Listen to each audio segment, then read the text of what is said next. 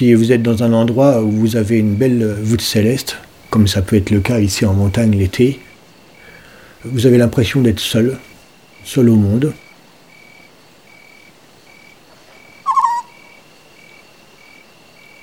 Comme si on était seul dans l'univers.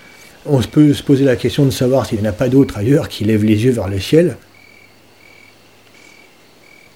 Je suis François Aymon, euh, je fais de l'astronomie depuis euh, aussi loin que je puisse m'en souvenir.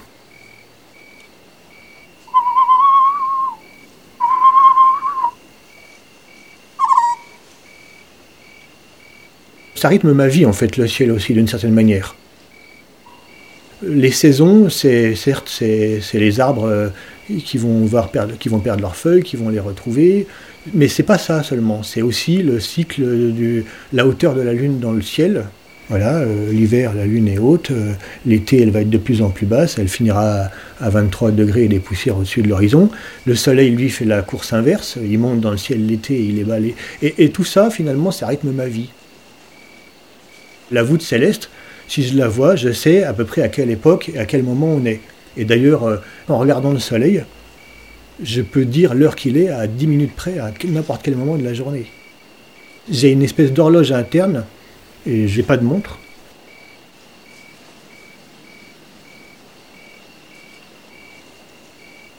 Je sais que quand je vois apparaître euh, euh, la constellation d'Orion, l'hiver est en train d'approcher. Et tous ces repères toutes ces constellations que je vois arriver à une heure donnée dans le ciel, pour moi, c'est un repère temporel aussi. C'est pas euh, pas seulement un rapport à l'espace, c'est aussi un rapport au temps. Il n'est pas possible que dans le ciel il y ait la lune sans que je l'ai repérée. Je sais à tout moment euh, ce qu'il y a à voir parce que j'ai toujours les yeux qui se lèvent à un moment ou à un autre vers ce ciel.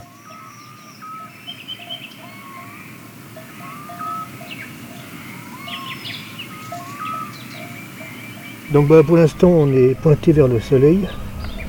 Euh, évidemment euh, avec une lunette euh, astronomique qui est équipée de tout le matériel nécessaire pour éviter de se brûler les yeux. Et on essaye de voir la surface du soleil dans une raie particulière qui permet de voir les protubérances, c'est-à-dire en gros la matière qui s'échappe du soleil Il n'y a pas une activité très forte. Ceci étant, on voit quand même quelque chose, euh, même si le ciel aujourd'hui n'est pas du tout euh, euh, le meilleur qu'on puisse avoir. Le ciel, normalement, dans les Hautes-Alpes, quand il fait beau, est relativement plus bleu que dans pas mal de régions. C'est ce qu'on appelle un ciel coronal. Aujourd'hui, malheureusement, on a un ciel pas mal chargé, euh, donc avec un tout petit peu de bleu mais beaucoup de voiles nuageux, euh, donc de haute altitude.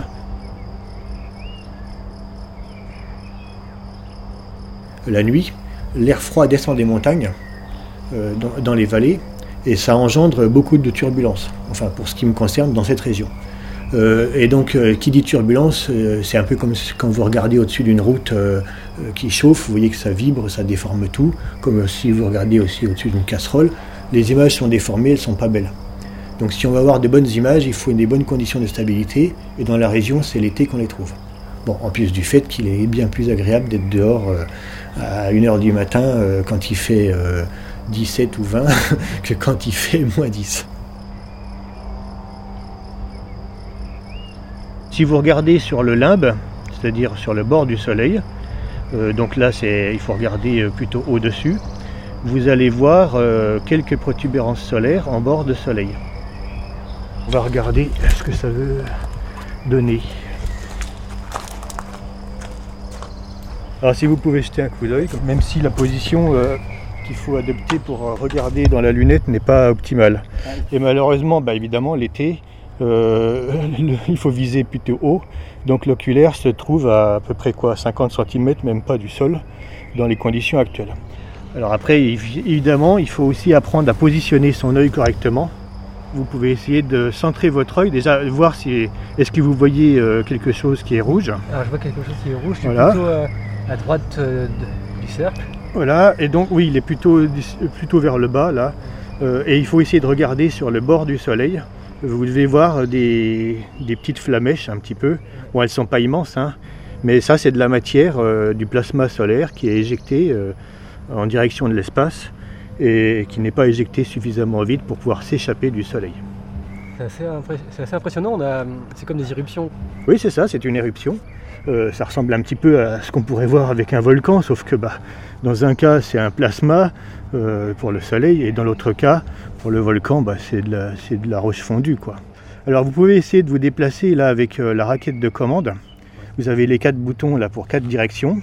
Alors il faut y aller tranquillement parce que j'ai mis une vitesse un peu grande pour essayer d'explorer d'autres zones du soleil puisque là on ne le voit pas en entier. Il est probable qu'il y ait plusieurs protubérances un peu réparties partout.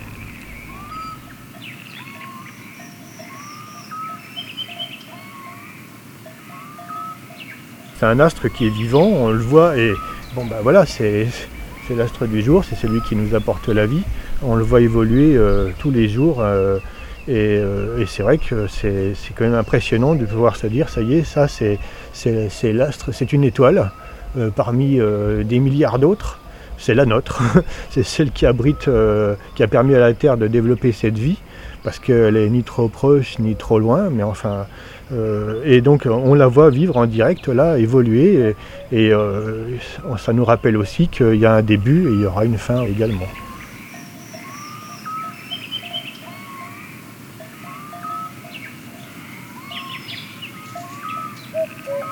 Mon astre préféré, c'est la Lune. La Lune parce que euh, bah, ça a beau être un astre mort, et on a l'impression qu'il n'y a rien de chance, il n'y a pas de nuages, etc mais les conditions d'éclairage sur la Lune sont jamais les mêmes. Et puis, euh, comme c'est un astre qui est proche et qui nous accompagne en permanence, on voit une quantité énorme de choses dessus. on voit des failles, on voit des, montagnes, on voit des cratères euh, avec différentes euh, allures, on voit plein de choses. Ces choses, elles changent au cours de la journée, au cours de la nuit, enfin surtout la nuit, parce que l'éclairage, c'est comme le soleil ici, vous avez un éclairage rasant, ça vous met euh, les reliefs sont pas vus de la même façon que si c'est un éclairage très vertical. C'est pareil pour la Lune. Vous pouvez faire une image de la Lune à une époque en vous disant tiens, j'ai obtenu de voir tel cratère. Alors vous êtes content. Euh, euh, au début, vous avez un cratère de 5 km, puis vous vous dites ah, la Lune est à 384 000 km. Si on se ramène à une distance humaine, ça paraît, c'est des performances assez importantes. Puis un jour, on se dit mais je peux faire mieux que ça. Et puis au lieu de faire 5 km, bon, on descend à 1 km. Et puis le challenge actuellement, c'est d'observer des cratères de 400 mètres sur la Lune. Voilà. Après, euh, sur les planètes, euh, j'ai un petit faible pour, euh, bah, pour Saturne, parce que Saturne, c'est quelque chose de spectaculaire. quand on voit les anneaux de Saturne, j'ai jamais vu personne ne pas être bouche bée devant ce qu'il voyait.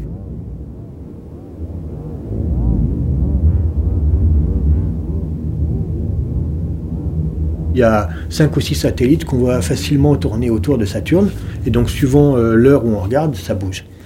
Maintenant, ce n'est pas la planète la plus vivante. Euh, si vous voulez avoir euh, des choses qui changent, bah, il faut regarder Jupiter. Parce que Jupiter, avec ses bandes nuageuses, bah, c'est comme sur Terre avec les nuages, ça change tout le temps. Et puis il y a la fameuse tache rouge, là, cette espèce de, d'anticyclone géant qui tourne depuis des, des siècles probablement, et la voir arriver sur le bord, sur le limbe, et puis progressivement tourner, parce que c'est une planète qui tourne très vite. Hein. Elle tourne sur elle-même en 10h50. Donc, euh, euh, si vous l'observez, euh, même sans être collé dessus en permanence, mais si vous l'observez en début de soirée, puis une heure plus tard, et puis encore une heure plus tard, bah, vous, voyez vraiment la planète tourner. on la voit tourner sur elle-même, ce qui n'est pas le cas de, Saturne. La Lune elle nous présente toujours la même face. Donc, vous voyez, il y a toujours cet aspect dynamique où on voit les choses qui évoluent. Sur Mars, on voit les volcans, on voit les nuages euh, qui sont au-dessus des volcans, on voit les calottes polaires euh, qui régressent ou qui progressent en fonction de la saison sur Mars. Il y a quelques années, j'ai appris qu'au niveau des professionnels, ils pouvaient observer sur euh, Uranus des taches aussi, un peu comme sur Jupiter. C'est un truc qui n'avait jamais été fait par des amateurs, et je me suis mis en tête de le faire dès que j'ai appris que c'était possible. Et ben, j'ai eu de la chance puisque euh, il s'avère qu'à cette époque, j'ai été le premier amateur euh, au monde à, montrer euh, une tâche sur Uranus qui se déplaçait autour de la planète.